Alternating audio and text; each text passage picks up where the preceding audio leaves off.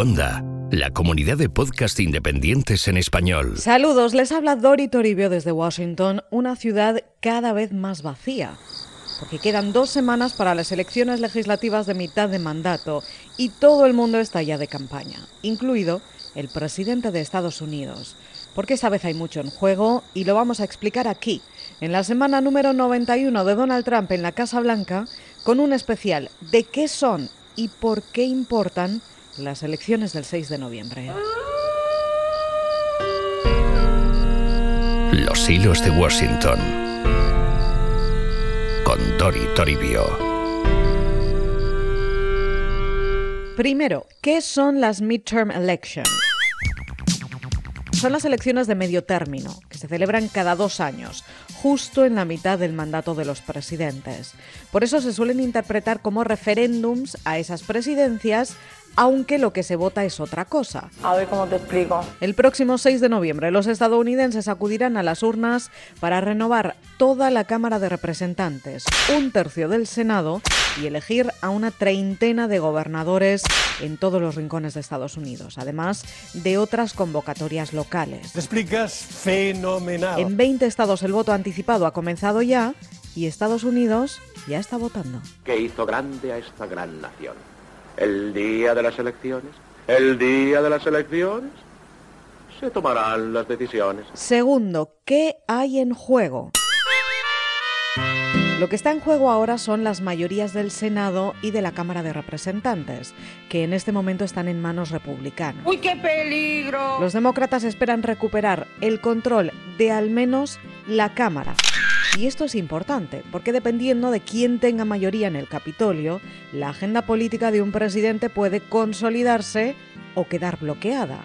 Es su legado lo que está en juego y qué políticas y leyes salen adelante. ¿Pero qué me estás contando? Generalmente en midterms suelen perder algo de terreno, mucho o poco, los partidos que están en el poder, salvo contadas excepciones. Por desgaste o por equilibrio de fuerzas, como decían los padres fundadores. Pero este año la cosa no está tan clara.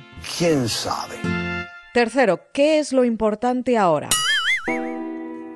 Dos cosas, la participación y las matemáticas. Yo de matemáticas nefasto, cero. El único número que sé decir. Todo depende ahora de las matemáticas. Washington se convierte estos días en una calculadora gigante con gente haciendo cálculos sobre cuántos escaños hay que ganar o perder. Son 17, 17, 18, ¿correcto? La Cámara de Representantes tiene 435 asientos que ahora mismo están repartidos así. A ver. 236 republicanos, 193 demócratas y 6 vacantes. Se renuevan todos y los demócratas necesitan al menos 23 para hacerse con la mayoría.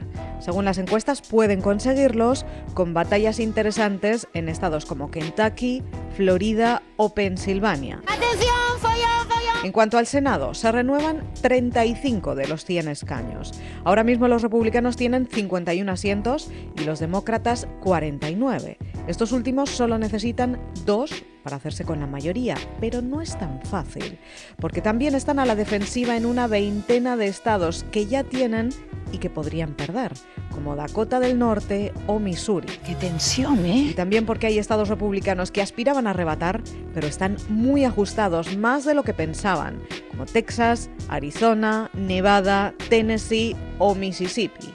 Hay carreras también más difíciles de lo previsto, como Indiana, Montana o Virginia Occidental. Ah, ah, vale. Iremos entrando en estas carreras, en quiénes son los favoritos, quiénes las sorpresas y de qué nombres hay que estar muy pendientes en los días que tenemos por delante hasta el 6 de noviembre. Pero ahora quiero que veamos el escenario general. Claro que sí, guapi. Y es que las cosas están muy reñidas y hay mucho en juego.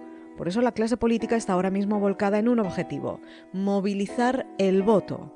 De eso van a depender muchas cosas. Hola, deseo votar al presidente, al gobernador y a cualquier cosa que reduzca gastos en parques y bibliotecas. Cuarto, ¿por qué es tan importante la participación? En elecciones legislativas aquí suele votar muy poca gente, en un país en el que ya vota poca gente de por sí, también en presidenciales, con solo alrededor de un 55% de participación de media. Bueno, pues en midterms aún vota menos gente, Pero este año puede ser diferente. ¿Por qué? Hay quienes creen que se pueden batir récords de los últimos 50 años. ¿Por qué? Porque desde que ganó Donald Trump las elecciones, las bases están muy movilizadas, a favor y en contra. Y esto se traduce en algo que ya estamos viendo en muchos estados. Los candidatos con mensajes calcados a Trump, la ola de mujeres presentándose a elecciones o votando, el activismo juvenil en marcha, los veteranos movilizados en papeles legislativos, cantantes y artistas pidiendo a los estadounidenses que se registren para votar y batiendo récord también en esas cifras de registro. Y luego además tenemos los mensajes. Oye, Homer, si te votamos, ¿qué es lo que vas a cambiar? Pero tú qué te has creído, vota y lo verás. Quinto, ¿cuáles son los mensajes clave de estas elecciones? Los republicanos y el presidente Donald Trump están consiguiendo mantener a su base activa con mensajes electorales centrados en celebrar los éxitos económicos, con un desempleo en el 3,7%, uno de los niveles más bajos en medio siglo, y en los recortes de impuestos. También están situando en el eje central la inmigración, especialmente esa caravana de inmigrantes desde Honduras de la que Trump tanto habla. People are saying there's a lot of money being passed around so that this would normally hit just before election. But I happen to think it's a great issue for the Republic. This is a great Republican issue. Un tema más que están poniendo los republicanos en el centro de las elecciones es la sanidad y la reforma sanitaria de Obama. Yes, we can. El Obamacare, que aún no han conseguido derogar del todo, pero sí han sacado adelante cambios profundos que modifican su funcionamiento. Por eso, para los demócratas también es algo esencial. Este es Beto O'Rourke, el demócrata que se enfrenta al senador republicano Ted Cruz por el escaño de Texas en una de las batallas más intensas del año. This election will decide the future of healthcare. Ted Cruz has voted to take away healthcare from millions of American families. He's tried repeatedly Según la última encuesta de Pew Research, un 75% de estadounidenses dice que este es un asunto muy importante este año, central en Texas o en Wisconsin. En total, los demócratas han invertido 125 millones de dólares en anuncios electorales sobre sanidad y los republicanos 50 millones. Unos defienden, otros atacan. Marsha Blackburn supports more affordable health care plans. She took on DC bureaucrats so patients could get life saving treatment. Marsha Blackburn, the right choice for Tennessee. This is where my mom was treated for brain cancer. It was so hard. A lot of you have faced those same battles. Bill Schuette thinks insurance companies should be allowed to deny coverage to people with pre existing conditions. I don't. And as governor, it's you I'll protect, not them. Y después hay otro asunto que también están utilizando tanto republicanos como demócratas, pero desde extremos diferentes.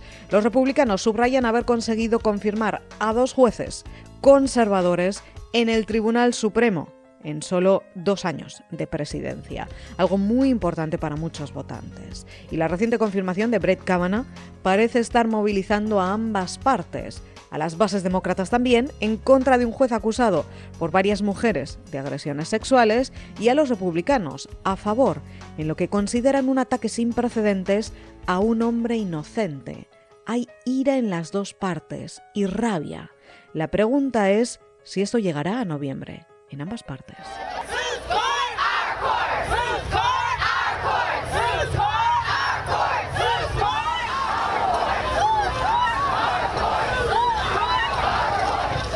En el lado demócrata parece que sí, aunque 15 días en política, tal y como están las cosas, puede ser una eternidad. Pero en general, el tema de los derechos de las mujeres y el movimiento Me Too lleva siendo parte de su agenda y factor de movilización desde que ganó el presidente Trump desde aquella primera gran marcha de las mujeres, su primer fin de semana en la Casa Blanca. Desde entonces, aquí se habla de la ola rosa. 256 mujeres se presentan a las elecciones por el Senado o por la Cámara de Representantes en todo el país, una cifra sin precedentes. Y además está este último punto, que escucharán ustedes a muchos demócratas estos días.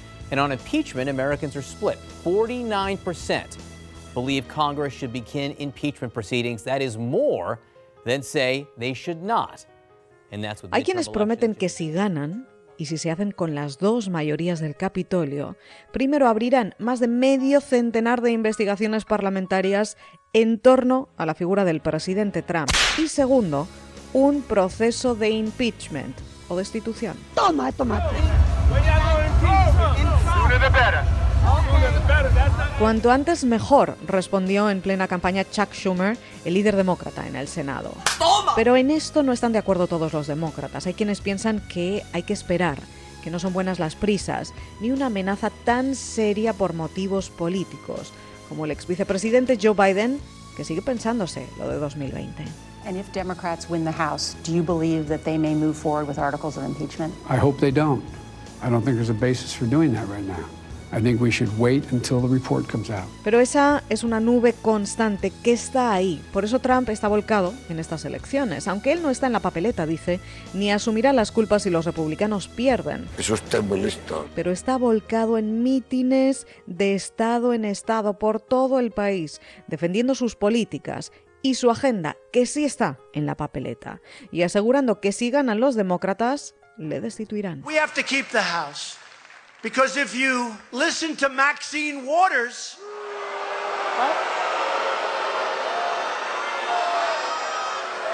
she goes around saying, We will impeach him. We will impeach him. Then people said, But he hasn't done anything wrong. Oh, that doesn't matter. We will impeach the president.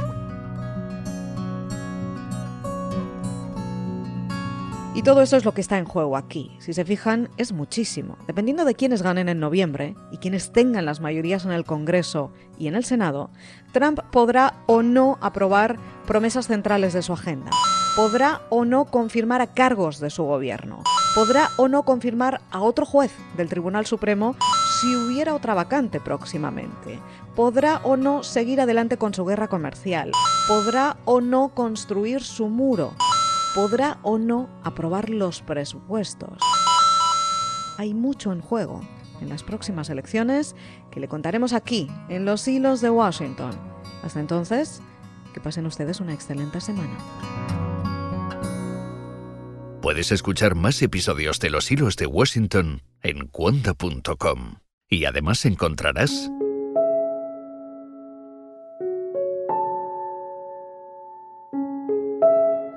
Buenas tardes desde Barcelona. Vamos a dar lectura al fallo de la 65 edición de los premios Ondas. Premios Ondas Nacionales de Radio. Premio al mejor podcast. Las tres muertes de mi padre, de Pablo Romero y Cuando Podcast. Las tres muertes de mi padre es una producción de Cuanda, grabada en los estudios Robin Audio. Música original de David Barnett. Montaje y sonido de Pablo Juan Arena y Miguel Ángel Pérez. Puedes encontrar los guiones de cada capítulo y material adicional en cuonda.com y las tres muertes de mi padre.com.